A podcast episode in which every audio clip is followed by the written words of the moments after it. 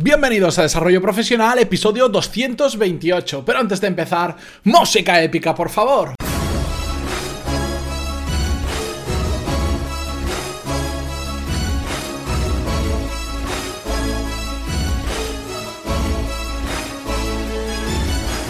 Muy buenos días a todos y bienvenidos un lunes más. Empezamos la semana con un nuevo episodio de Desarrollo Profesional, el podcast donde ya sabéis que hablamos sobre todas las técnicas, habilidades, estrategias y trucos necesarios para mejorar cada día en nuestro trabajo. En el episodio de hoy os voy a contar una pequeña historia que aprendí hace casi cuatro años ya cuando estudié un MBA, de lo cual ya hemos hablado alguna vez. Pero antes de nada, eh, quiero recordaros que esta tarde tenéis una nueva clase, la quinta ya del curso de contabilidad básico, donde nuestra profesora María ya sabéis que nos está enseñando poco a poco aquellos que no tenemos absolutamente ni idea de contabilidad, qué es esto de la contabilidad y todas esas palabrejas que hay muy complicadas, pero que realmente es todo mucho más fácil de lo que parece. Solo necesitamos alguien que nos lo explicara y para eso tenemos a María. Además, ya sabéis, tenéis un montón de clases más y de cursos sobre desarrollo profesional y negocios en pantaloni.es. Dicho todo esto y hechas las presentaciones, vamos a hablar sobre el tema de hoy. Como os decía, hace ya casi cuatro años, no, de hecho creo que exactamente cuatro años, porque fue por octubre, hice un MBA. Mi opinión sobre hacer MBAs ya lo tenéis en uno de los primeros episodios del podcast, pero lo curioso fue que en la primera clase fue una de las clases que más me marcó. No por el contenido en sí, sino por el profesor. Eh, tuve un profesor que se, que se llamaba Gonzalo Guillem, si mal no recuerdo que eh, en la primera clase dijo una frase que a mí se me quedó grabada a fuego. Y, decía algo así como el error que utilizamos, el error que cometemos al utilizar el verbo ser o el verbo estar. Y nos lo dijo un poco así, nos quedamos todos como, bueno, ¿y este hombre que nos va a contar si estábamos hablando del mundo de la empresa? Y nos puso el ejemplo. Dice, siempre decimos una empresa, eh, nuestra empresa no es competitiva, utilizamos el verbo ser, cuando realmente deberíamos utilizar el verbo estar. Nuestra empresa no está competitiva. ¿Y qué significa todo esto? ¿Por qué esta diferencia entre el verbo ser y el verbo estar? Bueno, porque ambas cosas, no estoy hablando a nivel gramatical, por supuesto decir la empresa está competitiva suena súper mal en nuestra cabeza y probablemente esté mal gramaticalmente, mal conjugado toda la frase. Pero lo que significa es que el verbo ser lo utilizamos para cosas que son intrínsecas nuestras, cosas que no podemos cambiar. Por ejemplo, eh, no podemos cambiar nuestro lugar de nacimiento. Yo soy alto, soy alto, no estoy alto, soy alto. Yo no puedo ser bajo mañana o no puedo ser más alto mañana. Es algo intrínseco a mí, no lo puedo cambiar. O tengo una constitución grande, pues eso no lo voy a poder cambiar, salvo que me quite los brazos, por ejemplo.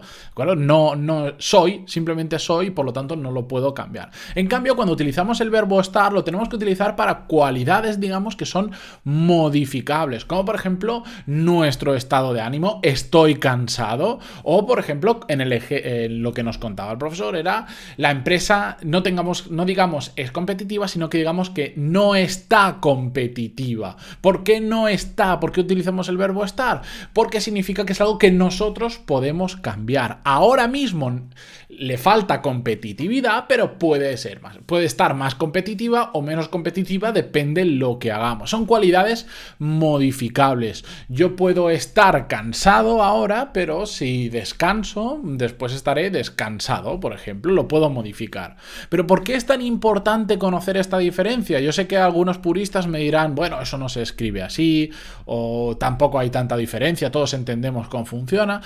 No, realmente entender la diferencia entre utilizar un verbo u otro es muy importante para reconocer lo que podemos cambiar o lo que no podemos cambiar, lo que está de nuestra mano contra lo que no está de nuestra mano modificar. Y sigo el ejemplo del profesor. Decir la empresa no es competitiva eh, utilizar el verbo ser, ¿qué significa? Que estamos poniendo, es otra forma de poner excusas. ¿Por qué? La empresa no es competitiva porque la competencia hace esto, hace lo otro, porque el mercado ha cambiado, porque bla, bla, y podemos poner todas las excusas que se nos ocurran. Lo que estamos haciendo es mirar hacia afuera. Es decir, cosa nuestra no es, es simplemente que desde fuera el mercado ha cambiado, otras empresas han corrido más, hay un nuevo competidor y un largo etcétera de cosas. En cambio, si pensamos la misma frase con el verbo estar y decimos la empresa no está competitiva ahora mismo, significa que de nuestra mano está cambiar esa cualidad. Solo nosotros podemos hacerlo. Podemos adaptarnos al nuevo cambio del mercado.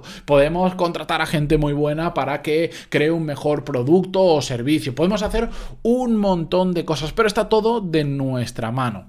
La influencia de decirlo de una forma u otra, o pensarlo aunque sea, porque no tenemos por qué estar hablando raro con la gente que no nos va a entender, van a decir, esta persona no sabe hablar, que ha dicho la empresa está competitiva, se ha equivocado, es competitiva.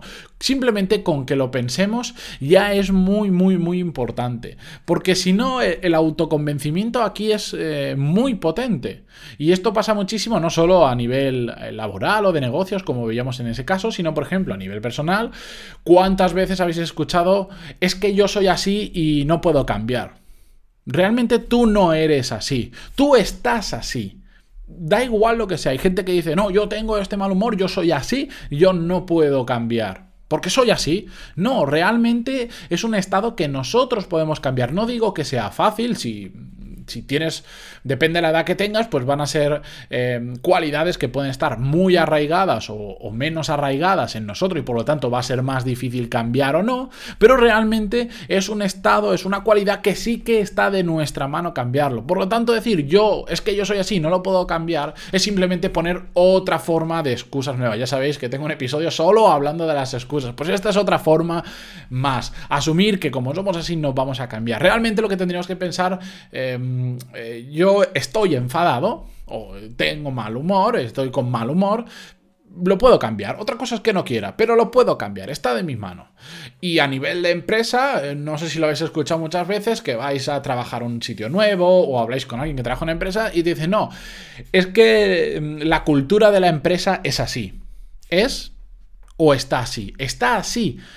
Quien sea en la empresa, los directivos, los jefes o la propia empresa, ha hecho que la cultura de la empresa esté en esa situación sea de una manera determinada, pero no significa que no pueda cambiar. Una empresa no nace con cultura per se, no nace, no nace, no, no, tiene un ADN que, que, nazca con una cultura determinada que sea imposible cambiarla. Nace, puede empezar con una determinada cultura, pero puede ir modificándose con el tiempo. Por lo tanto, no es, sino que está con una cultura determinada. Me resulta un poco extraño explicarlo porque utilizar el verbo estar suena raro, lo oímos como raro, pero intentemos ponerlo solo en nuestra cabeza porque si no es un poco más complicado. Lo que tenemos que hacer es que lo que podemos hacer, mejor dicho, es en nuestras cabezas cambiar siempre que podamos, cuando detectemos que hay un verbo ser, cambiarlo por estar. Por mal que suene, lo digamos, o en nuestras propias cabezas, veréis que eso nos ayuda mucho a abrir los ojos y a darnos cuenta o a reconocer si hay cosas que dependen o no de nosotros cambiar la situación. ¿De acuerdo? Y esto es muy importante, ya os digo, no solo para a nivel de la empresa, con estas frases famosas de no soy competitivo, o no soy bueno, o no sino también a nivel personal influye muchísimo. No soy bueno para los idiomas, no soy bueno para lo que sea, no no estás bueno para eso, no estás bueno para los idiomas. Suena muy raro y lo sé, pero es el concepto de está de nuestra mano cambiarlo o no está de nuestra mano cambiarlo, que va muy ligado con lo que hemos hablado muchas veces del círculo de influencia. Podemos modificar ahora mismo nosotros un comportamiento, un producto, un servicio, una atención al cliente o lo que queramos para revertir la situación. Sí, entonces es estar. No lo podemos cambiar, es algo intrínseco. Yo no puedo ser más alto, no puedo ser más bajo. Nací así y salvo que me corte la cabeza no voy a perder centímetros. No lo podemos cambiar. Por ejemplo, cuando la gente dice, es que yo soy gordo. Tú no eres gordo, tú estás gordo. Lo puedes cambiar, está de tu parte o no. Es que yo soy eh, muy delgado. No eres muy delgado, estás muy delgado. Si comieras muy mal y comieras muchísimo, salvo que tengas una enfermedad extraña que te impide coger kilos, bendito por ti, eh, no estás flaco. Eres, no, perdón, no eres flaco, estás flaco, ¿de acuerdo? Y esto lo podemos aplicar a casi cualquier campo de nuestra vida, de los negocios, y es muy importante tenerlo en cuenta, ya os digo, para ver si realmente podemos hacer algo o estamos utilizando de forma errónea el verbo ser para ponernos otro tipo de excusas que ya sabéis que es muy común hacerlo. Espero que os resulte útil esta pequeña reflexión que yo aprendí hace cuatro años a través de este profesor. Mm, ya os digo, primera clase, la primera que me marcó porque desde entonces he estado pensando muchísimo sobre ese tema porque creo que tiene absoluta razón este profesor que me dio la clase. De hecho, fue una de las mejores clases del MBA. La primera pintaba muy bien, después habían otras que no tanto, pero bueno, ya conté mi experiencia, no me voy a repetir. Espero que os haya gustado, que lo podáis aplicar en vuestra vida, que eso es lo más importante importante y que me escuchéis mañana que volvemos con un nuevo episodio. Muchísimas gracias por estar ahí, por vuestras valoraciones de 5 estrellas en iTunes, vuestro me gusta, comentarios en iVoox y por suscribiros a los cursos y hacer que esto sea económicamente sostenible. Muchísimas gracias a todos y hasta mañana. Adiós.